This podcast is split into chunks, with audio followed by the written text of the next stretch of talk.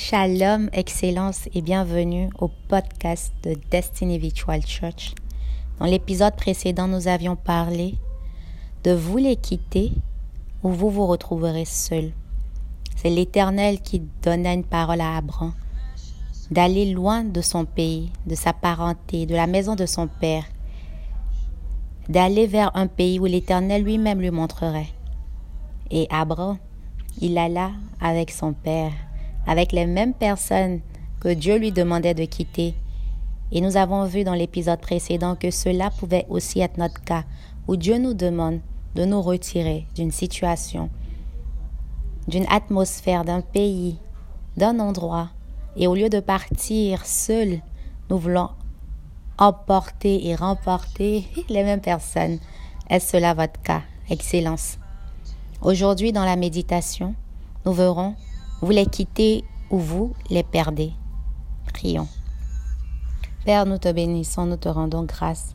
Merci pour ta vie en nous. Merci Seigneur de nous illuminer à la lumière de ta parole. Éclaire nos sentiers, Père, et aide-nous à prendre de bonnes décisions en accord avec ta volonté pour nos vies.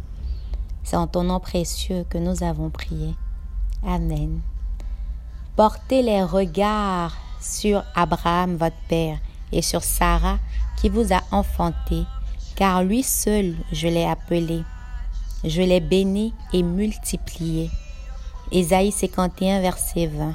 Nous pouvons signer, car lui seul je l'ai appelé. Dieu n'avait appelé ni Terach ni Lot. Abraham n'avait pas l'obligation de partir avec eux. Il paya plus tard les conséquences de sa désobéissance. À Charan, il perdit Terach son père. À Canaan, il se sépara de son neveu Lot. Il est important de souligner que l'on ne peut désobéir à Dieu sans subir les conséquences. Excellence. Est-ce cela notre situation? Ou avez-vous traversé une situation similaire où à cause de votre désobéissance à Dieu, vous avez subi des conséquences? Tout ordre, toute instruction émanant de Dieu doit être exécutée délibérément pour éviter une exécution forcée ultérieure. Qu'est-ce que cela veut dire? Ça veut dire que lorsque nous n'obéissons pas à Dieu volontairement, nous allons en payer les pots cassés, le prix, et cela n'est pas toujours plaisant. Ce sont les conséquences de notre désobéissance. Voyons l'exemple de Jonas. Cette histoire illustre parfaitement cette vérité. Lorsque nous exécutons l'ordre divin de bon cœur, nous le faisons avec joie, avec gaieté. Quand nous croyons au plan parfait de Dieu pour notre vie, nous l'embrassons avec joie. Si nous refusons de le faire, nous finirons par exécuter la même ordonnance divine cette fois-ci sous contrainte. Dieu ne change point son plan. Il reste dans son principe. Lorsque nous le faisons avec joie, nous bénéficions des produits, des répercussions positives. Mais lorsque nous ne voulons pas, coûte que coûte, nous ferons le plan arrêté de Dieu pour notre vie. Parce que le plan de Dieu prime au-dessus de tout. C'est ce qui arriva à l'Église primitive en Acte 1, verset 8. Elle avait reçu le mandat de témoigner de Jésus à Jérusalem, dans toute la Judée et dans la Samarie, jusqu'aux extrémités de la terre.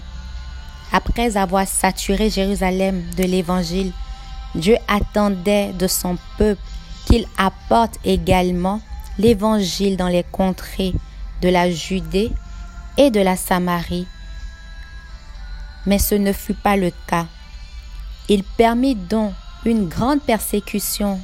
Dieu lui-même permit une grande persécution contre l'Église de Jérusalem, si bien que tous, excepté les apôtres, se dispersèrent dans les contrées de la Judée et de la Samarie.